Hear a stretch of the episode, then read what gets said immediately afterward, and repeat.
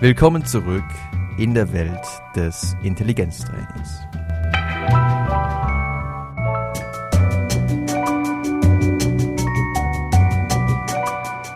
Das N-Back Arbeitsgedächtnistraining.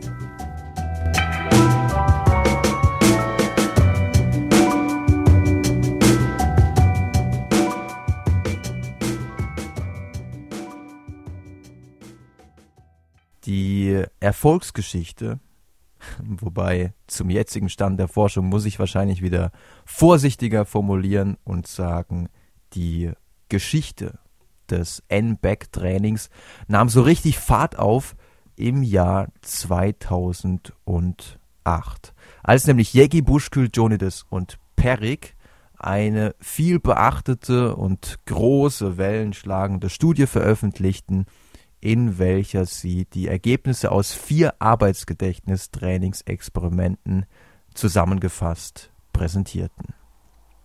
Vier Experimente, in denen die Versuchspersonen zu je acht, zwölf, 17 und 19 Tagen in die Computerräume der Universität Bern eingeladen worden waren und wo sie für jeweils circa 25 Minuten mit dem Gehirnjogging, mit dem Arbeitsgedächtnistrainingsprogramm Brain Twister trainieren durften.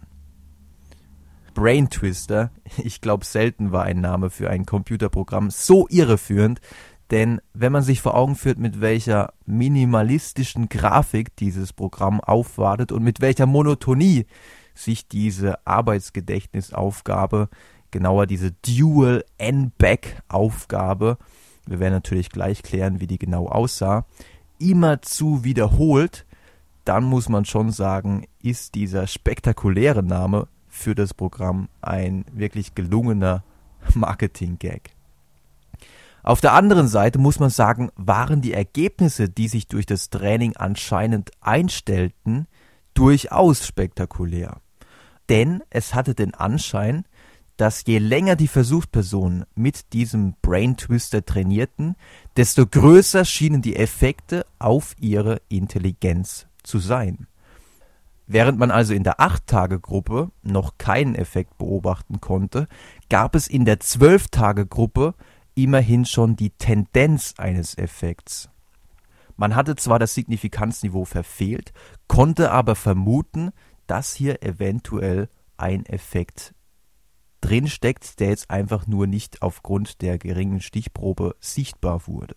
Und diese Vermutung schien sich zu erhärten in der 17-Tage-Gruppe, denn in dieser Gruppe konnte man wirklich einen signifikanten Effekt beobachten, dahingehend, dass im Vergleich zur passiven Kontrollgruppe sich die Versuchspersonen, die dieses Arbeitsgedächtnistraining absolviert hatten, tatsächlich deutlich mehr in den Intelligenztestaufgaben verbessern konnten. Und in der 19-Tage-Gruppe war dieser Effekt sogar noch größer.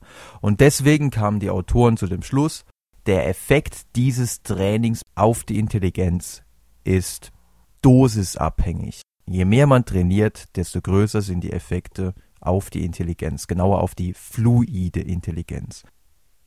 Während in der populärwissenschaftlichen Presse sich die Berichte über diese auf den ersten Blick wirklich wunderschönen Ergebnisse teilweise überschlugen, also manchmal konnte man wirklich lesen, endlich ist der Beweis erbracht, also dazu muss man ganz klar sagen, in der Psychologie können wir leider nichts beweisen. Wir können maximal sagen, in einer bestimmten Studie, an einer bestimmten Stichprobe wurde ein Effekt nachgewiesen. Aber wirklich alle umfassende Beweise, die sind dann doch eher der Mathematik vorbehalten.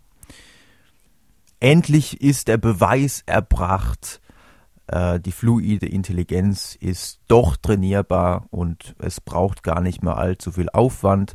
17 Tage, äh, 25 Minuten Training, das ist ja gar nicht allzu viel. Im Übrigen, diese 17 Trainingstage fanden mal wieder nicht am Stück statt, sondern der Trainingsplan sah vor, dass an fünf Tagen trainiert wurde, also an den Werktagen wurde trainiert und am Wochenende hatten die Versuchspersonen quasi Pause. Das heißt, das Training für die 17-Tage-Gruppe erstreckte sich auf circa drei bis vier Wochen. In der Forschungsgemeinschaft war die Resonanz auf diese Studie eher zwiegespalten. Also die einen haben gesagt, ja, das ist wirklich eine unglaublich wichtige Studie. Endlich haben wir hier mal einen wichtigen Hinweis darauf, dass die fluide Intelligenz vielleicht mit einem Arbeitsgedächtnistraining sich verbessern lässt. Und das wäre nicht nur aus praktischer Sicht von großer Bedeutung, also man könnte damit ja vielleicht lernschwachen Schülern helfen oder man könnte Präventionsprogramme für dementielle Erkrankungen eventuell darauf aufbauen, sondern auch aus theoretischer Sicht wäre das wirklich ein wichtiger Baustein, denn man hatte ja, das haben wir jetzt schon mehrmals gehört, ja schon lange einen großen Zusammenhang zwischen Arbeitsgedächtnis und Intelligenz beobachtet.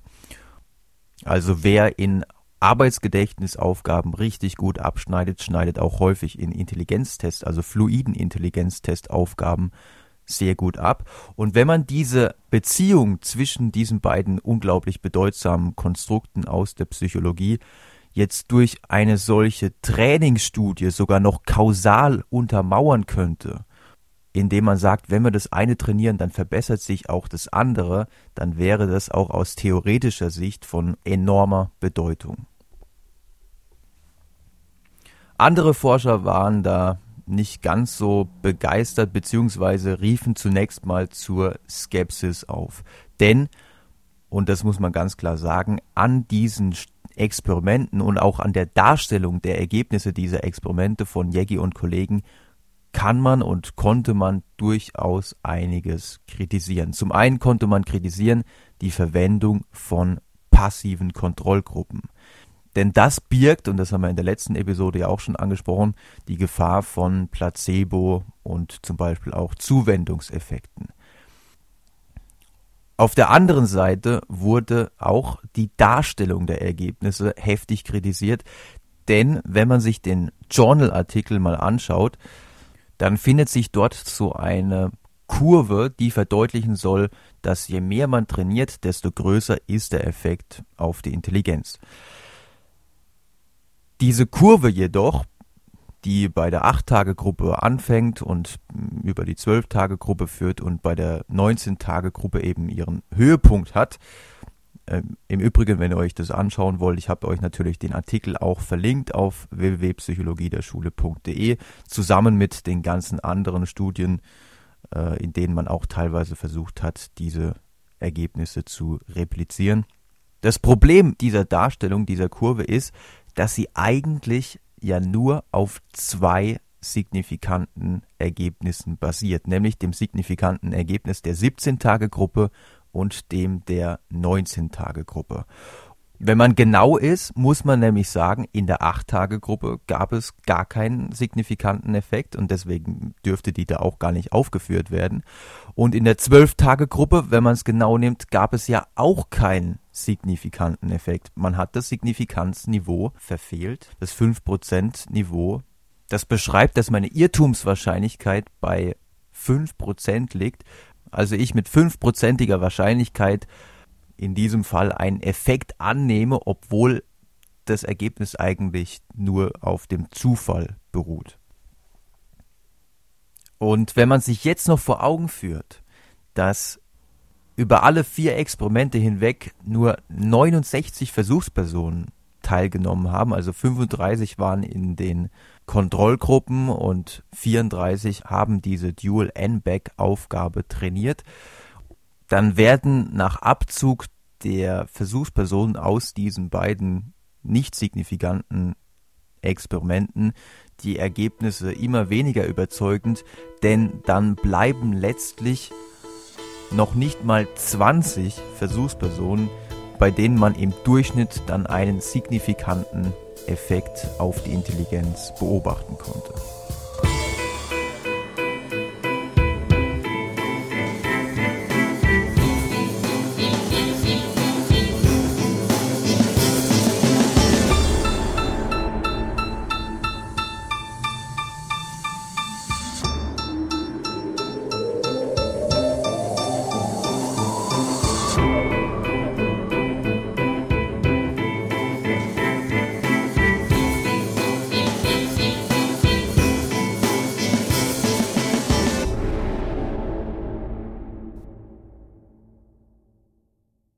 Angesichts der Tragweite dieser ersten Ergebnisse und auch vor dem Hintergrund der forschungsmethodischen Schwächen kann man sich vorstellen, dass in der Folge die Forderung nach Replikation nicht ausblieb. Also viele Forscher haben gesagt, naja, bevor wir euch jetzt wirklich glauben, müsst ihr erstmal zeigen, dass sich diese Ergebnisse wiederholen lassen. Und es gibt mittlerweile wirklich einige sehr interessante Replikationsstudien, zum einen aus der Forschungsgruppe um Yegi, zum anderen aber auch von unabhängigen Forschergruppen. Ähm, zunächst mal die Replikationsstudien von Yegi und Kollegen. Die vielleicht beste Studie, die bisher, also aus forschungsmethodischer Sicht, beste Studie, die vorgelegt wurde von Jägi und Kollegen, ist die Studie aus dem Jahr 2010, in der man diesmal wirklich eine größere Versuchspersonenzahl hat trainieren lassen. Und zwar zunächst mal eine Gruppe hat Dual N-Back. Ähm, ich werde gleich erklären, was das alles bedeutet. Und die andere Gruppe hat Single N-Back trainiert. Und es gab natürlich auch eine Kontrollgruppe, die allerdings wiederum passiv war, also die gar nichts trainiert hat. Das ist auch wiederum die, die Schwäche dieser Studie. Aber was ist denn jetzt N-Back? Am einfachsten ist es zu erklären, was Single N-Back ist. Stellt euch vor, also das ist auch das, was die Versuchspersonen machen mussten. Stellt euch vor, ihr sitzt vorm Computer und es tauchen an unterschiedlichen Stellen auf dem Bildschirm nacheinander Quadrate auf. Das heißt, es taucht erst für ein, für ein paar Sekunden oben links ein Quadrat auf, dann als nächstes, dann verschwindet es wieder, dann als nächstes taucht eins unten rechts auf und dann wieder oben links. Wenn jetzt die Aufgabe gewesen wäre, zwei Back, dann hättet ihr jetzt eine Antworttaste drücken müssen, weil oben links, das Quadrat, was gerade oben links aufgetaucht ist, ist vor zwei Einblendungen auch oben links aufgetaucht. Das heißt, ihr müsst immer euch fragen, ob das Quadrat, was gerade auftaucht, zwei Stufen zuvor an der gleichen Stelle aufgetaucht ist. Und um das wirklich hinzukriegen, muss man sich bei jedem Quadrat merken, wo es aufgetaucht ist, damit man weiß, okay, das ist jetzt vor zwei Einblendungen an dieser Stelle aufgetaucht. Das nächst schwierigere, also 2-Back ist noch relativ einfach, das nächst schwierigere Level ist 3-Back. Das heißt, wir hätten jetzt ein Quadrat oben links, dann unten links, dann unten rechts und dann wieder oben links. Dann müsstet ihr eben auch wieder die Antworttaste drücken, weil drei Stufen zuvor das Quadrat an dieser Stelle aufgetaucht war. Das ist Single N-Back. Je mehr Stufen man zurückdenken muss, desto größer ist also die Anforderung an das Arbeitsgedächtnis. Beim sogenannten Dual N-Back, ich habe ja gesagt, es gab zwei Gruppen, eine hat Single N-Back gemacht, die andere hat Dual N-Back gemacht. Beim Dual N-Back wird zu jedem Quadrat parallel auch noch auf auditiver Ebene ein Buchstabe genannt. Das heißt, man sitzt vor dem Computer, man sieht nicht nur die Quadrate, sondern man hat auch noch einen Kopfhörer auf und zu jedem Quadrat wird auch noch ein Buchstabe einem aufs Ohr gegeben. Also zum Beispiel K, L, K. Und wenn es jetzt zwei Back gewesen wäre, dann hätte man eben auch hier, man hatte dann zwei Antworttasten, eine fürs visuelle und eine fürs auditive. Dann hätte man hier jetzt die, die Antworttaste für das auditive drücken müssen, weil der Buchstabe K eben vor zwei Stufen auch genannt wurde. Die auditive Variante lässt sich ja hier im Podcast wunderbar durchspielen. Deswegen machen wir jetzt einfach mal so einen kurzen Durchgang. Auditives Zweiback. Ja, das heißt, ich nenne euch unterschiedliche Buchstaben und ihr müsst einfach immer dann Yippie Schweinebacke sagen oder was weiß ich, wenn ein Buchstabe zwei Stufen zuvor schon genannt wurde. Also ich mache nochmal ein ganz kurzes Beispiel. K, L, T, L, äh, jetzt Yippie ja, okay. Also jetzt Konzentration. Vielleicht werdet ihr danach intelligenter sein. J K T K J K L J und so weiter und so fort. Also ihr merkt, das ist nicht ohne, wenn man wirklich sich bei jedem Buchstaben merken muss, okay, oder sich fragen muss, ähm, ist dieser Buchstabe gerade aufgetaucht, äh, ist er vor zwei Stufen aufgetaucht?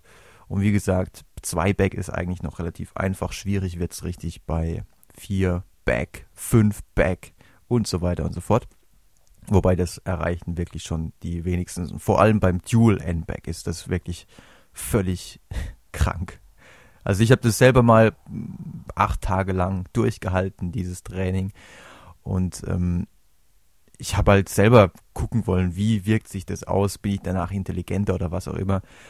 Wobei man sagen muss, ja, acht Tage bringt ja anscheinend nichts, aber ich habe es einfach nicht durchgehalten. Ja, das ist einfach ätzend, muss man ganz klar sagen. Acht Tage lang äh, 20 Minuten, 25 Minuten dieses Training zu absolvieren, ist wirklich richtig heftig. Und deswegen hatte ich mir dann damals gedacht, naja, wenn ich es nicht durchhalte, dann mache ich halt einfach eine Diplomarbeit zu dem Thema und dann müssen das meine Versuchspersonen wirklich 16 Tage lang habe ich das dann mit denen gemacht. Dann müssen die das so lange durchhalten. Leider muss man sagen, waren die, manche von denen auch nicht so begeistert von dem Training und demzufolge habe ich zumindest keine Effekte beobachten können dieses Trainings weil wahrscheinlich auch einige einfach nicht motiviert genug waren. Und genau das ist das große Problem beim, ja, beim Arbeitsgedächtnistraining im Allgemeinen. Das macht einfach alles bisher. Bisher sind die Aufgaben noch nicht intelligent genug designt, wenn man so möchte, um auch die Motivation hoch genug zu halten. Und deswegen denke ich, ist auch bei einigen Replikationsstudien von anderen Forschungsgruppen, aber da werden wir gleich drauf zu sprechen kommen, kein Effekt rausgekommen, weil einfach, wenn die Versuchspersonen nicht motiviert genug sind, dann kann auch nichts rauskommen.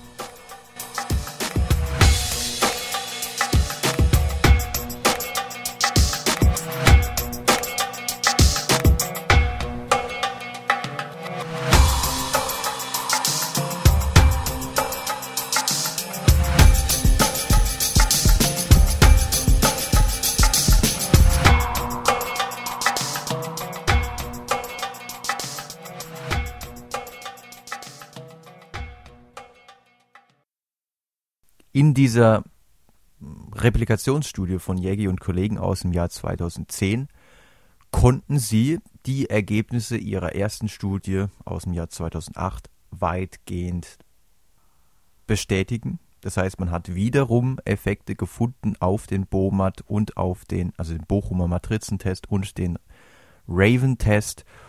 Und demzufolge waren das wirklich ernst, ja, ernster zu nehmende Ergebnisse weil man, wie gesagt, hier eine größere Stichprobe hatte. Man hat die Intelligenztests sauberer durchgeführt und hat wirklich einige Kritikpunkte aus oder bezüglich der früheren Studie ausräumen können. Eine dritte äh, Studie von Jeggi und Kollegen hat äh, dann dieses Arbeitsgedächtnistraining in Hinsicht auf Intelligenzverbesserung bei Kindern untersucht. Und zwar hat man da, das aber auch ganz wichtig, jetzt wirklich nochmal einen anderen Intelligenztest durchgeführt, weil es hätte ja sein können, dass diese Effekte nur auf diese komischen Matrizen, ja, was ist komischen, das sind Standard, die Standardaufgaben in der Intelligenztestung und vor allem für die fluide Intelligenz. Es hätte ja sein können, dass nur Effekte auf diese Aufgabenform auftreten und vielleicht hat es irgendwas mit visueller Schulung visuell mit einer Verbesserung der visuellen Verarbeitungsfähigkeit zu tun. Deswegen hat man eben auch noch einen anderen Intelligenztest in dieser Studie mit den Kindern durchgeführt und siehe da, es kam nichts raus. ja, es kam tatsächlich zunächst nichts raus, wenn man über alle Versuchspersonen hinweg die Ergebnisse betrachtet. Wenn man sie unterteilt in die Versuchspersonen, in die Kinder, die äh, sich auch im dem Training, im Laufe des Trainings wirklich verbessert haben, dann hat man gesehen, okay, diejenigen, die sich im Training verbessert haben, die haben dann tatsächlich auch sich in den Intelligenztestaufgaben verbessert, während diejenigen, die sich im Training nicht verbessert haben, bei denen gab es keinen Effekt. Und das ist auch weitgehend einleuchtend. Es kann ja sein, dass diejenigen, die sich nicht verbessert haben, einfach nicht motiviert genug waren, nicht konzentriert genug waren. Und das ist durchaus nicht unwahrscheinlich, denn äh, gerade für Kinder ist diese Aufgabe teilweise richtig schwierig. Und von daher ist es kein Wunder, dass manche dann sagen, pff, komm ey, lass mich mit sowas in Ruhe, das kriege ich gar nicht hin, das ist zu schwierig, ja. Und wenn es zu schwierig ist und gleichzeitig monoton und langweilig, dann ist es verständlich, dass hier dann auch kein Effekt auftreten kann in Hinsicht auf eine Verbesserung von den Intelligenztestleistungen. Das heißt, das sind quasi die drei Studien, die bisher die positiven Effekte herausgestellt haben. Demgegenüber stehen mittlerweile durchaus einige Studien, in denen man keine Effekte gefunden hat, eben von anderen Forschungsgruppen durchgeführt. Und allen voran steht die im Jahr 2012 wirklich ganz frisch publizierte Studie von Reddick, Shipstead, Harrison, Hicks, Fried, Hambrick, Kane und Engel. Die waren schon im Vorfeld Kritiker dieses Arbeitsgedächtnistrainings und wollten einfach jetzt selber mal eine Studie durchführen und schauen, wie ist das denn? Bringt dieses Training was oder nicht? Und demzufolge haben sie aus forschungsmethodischer Sicht eine exzellente Studie vorgelegt, also wirklich astrein, was sie da gemacht haben, haben sogar viele kognitive Tests äh, vor dem Training durchgeführt und dann auch nach dem Training durchgeführt, um dann eben zu gucken, wie sich die Verbesserungen dieses Tra ob sich Verbesserungen durch das Training beobachten lassen. Und das Ergebnis war letzten Endes sehr ernüchternd, denn die haben über alle Tests hinweg keinen signifikanten Trainingseffekt gefunden. Und das war schon, oder das stellt zumindest bisher den, ja, sagen wir mal so, den größten Dämpfer in Hinsicht auf diese Euphorie bezüglich des Arbeitsgedächtnistrainings dar. Jetzt gibt es aber einen großen Kritikpunkt an dieser Studie. Und zwar hat man, um aus forschungsmethodischer Sicht wirklich alles perfekt zu machen, hat man den Versuchspersonen nicht gesagt, dass sie durch dieses Training eventuell ihre Intelligenz steigern können. Im Gegenteil, man hat einfach die Versuchspersonen ins Laboratorium bestellt, hat sie vor den Computer gesetzt und hat ihnen gesagt, ja, hier, das musst du jetzt machen, diese Aufgabe, also eine Dual N-Back-Aufgabe. Und du kriegst für jede Session, die du hier machst, 10 Dollar.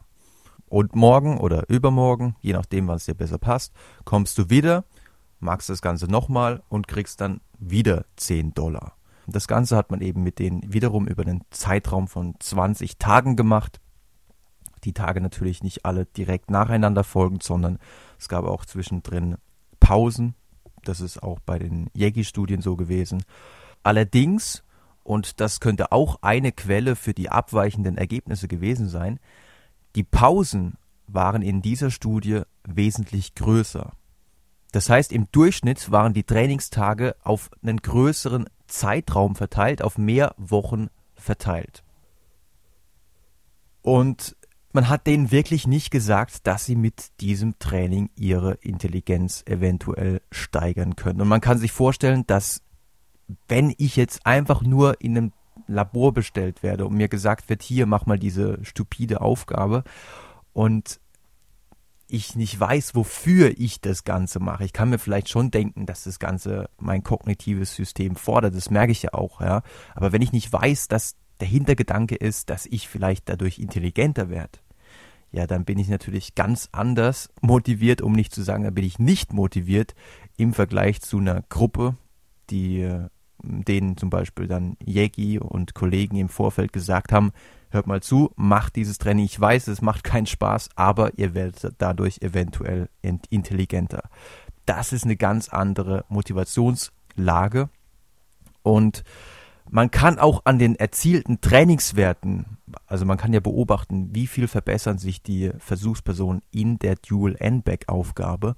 Und man kann auch an den erzielten Trainingswerten ablesen, dass die Versuchspersonen von Reddick und Co. sich eben nicht so sehr verbessert haben wie die Versuchspersonen bei den Yegi-Studien. Und das ist dann schon ein Indiz dafür, dass sie eben nicht so motiviert waren. Das heißt, die bisher beste Replikationsstudie, die vorliegt, deren Schwäche ist einfach die Tatsache, dass die Versuchspersonen nicht oder vielleicht nicht motiviert genug waren. Das heißt, das Einzige, was wir jetzt zum jetzigen Zeitpunkt wirklich mit Sicherheit wissen, ist, wenn die Versuchspersonen nicht motiviert genug sind, dann kann man das Training wirklich vergessen. Und wenn sie richtig motiviert sind und sich richtig reinhängen über 20 Tage hinweg, dann kann es durchaus sein, dass dieses Training positive Effekte nach sich zieht. Das war's für heute. Ich wünsche euch was. Bis zum nächsten Mal.